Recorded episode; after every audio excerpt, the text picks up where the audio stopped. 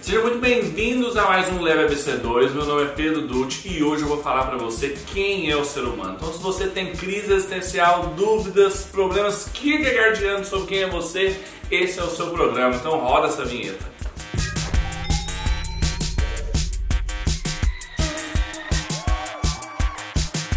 Uma das questões que intriga o ser humano há mais tempo é justamente quem ele próprio é a gente percebe que nós somos uma espécie de ponto de encontro entre o mundo natural, porque nós somos seres naturais, mas nós não somos só seres naturais. E então isso faz com que a gente seja uma ponte para o mundo espiritual ou chamada transcendência.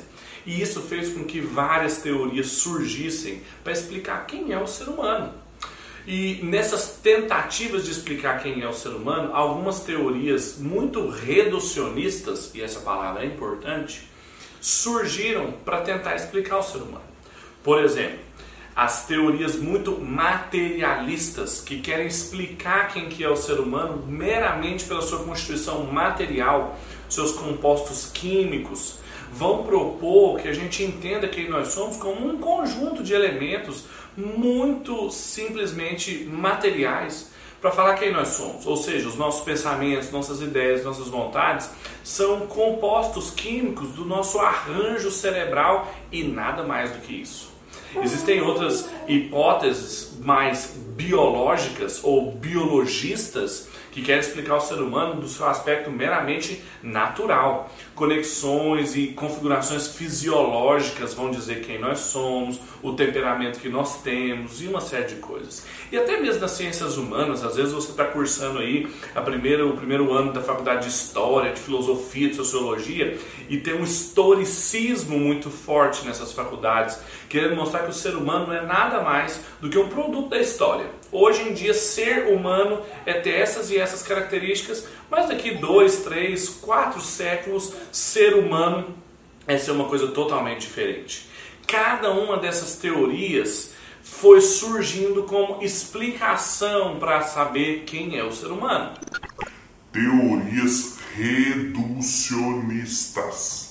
Você pode se perguntar se essas teorias são tão variadas e ninguém concorda com ninguém, por que elas são tão populares? Elas têm força, é claro que elas ganham popularidade e tem muito cientista que é materialista, muito cientista que é naturalista e muitos cientistas de humanidades que são historicistas, porque de certa forma o ser humano ele não é só a sua configuração material, mas nós temos uma configuração material. Nós não somos só seres naturais, mas é inegável que nós também temos configurações fisiológicas básicas. E também nós não somos só produtos da história, mas é inegável que nós vivemos num momento histórico, nos vestimos de uma forma muito apropriada à nossa história.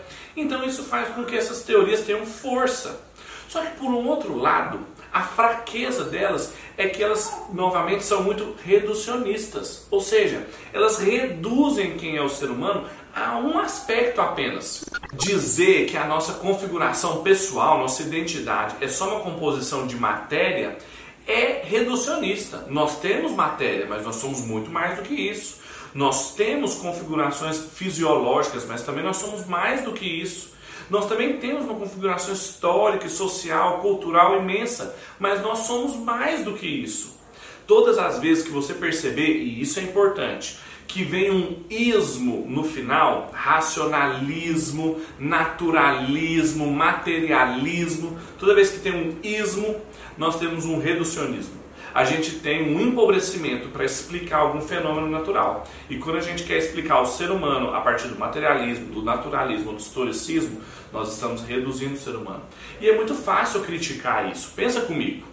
Se um, uma pessoa, um cientista, vai defender que as nossas opiniões, tudo aquilo que nós pensamos, cremos, é meramente configuração do nosso aparato cerebral, ou seja, das nossas conexões sinápticas, a composição química ali do nosso cérebro. A gente poderia simplesmente perguntar para ele: e se a gente mudasse essas combinações, a gente teria outras ideias e outros pensamentos? Ele diria que sim. E aí a gente poderia fazer uma terceira pergunta: então, se a gente mudasse a configuração e as conexões sinápticas e a formatação química e física do nosso cérebro, a gente teria outras ideias, inclusive sobre o próprio cérebro. E aí a gente ia bugar a mente do cientista. Por quê? Porque isso é um relativismo. É relativismo materialista, fisicalista. Mas é um relativismo. Nós não somos só conexões sinápticas. Nós somos mais do que isso. Mas ainda então resta a pergunta: o que nós somos? Eu gosto muito da contribuição de dois filósofos cristãos, e um deles também era biólogo, que deram a melhor compreensão de quem é o ser humano para nós, em diálogo com a ciência, mas respeitando a fé cristã. Um deles é o Herman Doivert e o outro deles é o William O'Neill. Principalmente William O'Neill escreveu muito sobre antropologia, que é a disciplina que estuda quem é o ser humano, para mostrar que o ser humano ele não pode ser entendido, interpretado só com um aspecto da vida dele, só com um aspecto físico, só com um aspecto biológico, com aspecto sensitivo ou mesmo aspecto intelectual, espiritual. A gente tem que encarar o ser humano como uma complexidade irredutível. Esse termo é muito importante. O ser humano criado por Deus, ele é um complexo. Ele é um ser de muitos aspectos, só que para ser entendido plenamente, ele tem que ser visto com esses aspectos relacionados. Temos falado de cinco diferentes aspectos da realidade criada na medida em que ela é visível: o físico, o biótico, o perceptível, o sensível e o espiritivo mas também se poderiam chamar esses aspectos, respectivamente, de aspectos da matéria, da vida, da percepção, do sentimento e do espírito, mente. Além disso, vimos que, exceto pelo aspecto da mente, eles não são características apenas do homem. O que encontramos aqui, então, é um empilhamento hierárquico de estruturas, no qual a estrutura mais elevada, por assim dizer, encerra a estrutura inferior. O Doiverd e o O'Neill usam uma expressão de encapse. Ele está querendo dizer que a nossa estrutura material é encapsulada, ou seja, está dentro, está muito conectada com a nossa estrutura biológica, que também está encapsulada com a nossa estrutura psíquica, que está encapsulada com a nossa estrutura espiritual. O que ele está querendo mostrar é que o ser humano não é só matéria, mas ele não é nada menos do que matéria e que emerge a partir dessa matéria a nossa configuração biológica. Mas nós não somos só material biológico, nós emerge disso também a nossa configuração psíquica.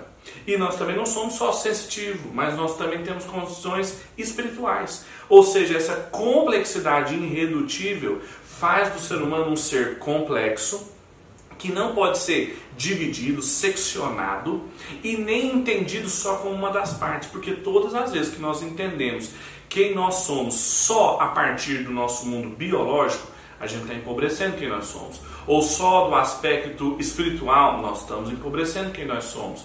O ser humano, tal como as escrituras apresentam e a tradição intelectual cristã desenvolveu, é um ser de complexidade irredutível, ou seja, é um ser de muitas camadas, como se a gente fosse uma cebola. E que o que faz a cebola inteira é a conexão dessas camadas, sem que a gente possa abrir mão de qualquer uma delas como se fosse menos importante a física é importante, a biologia é importante, a psicologia é importante, a vida transcendente, a vida espiritual é importante, mas elas devem ser relacionadas. Sem isso, a gente está reduzindo quem é o ser humano, empobrecendo e acaba não glorificando a Deus assim.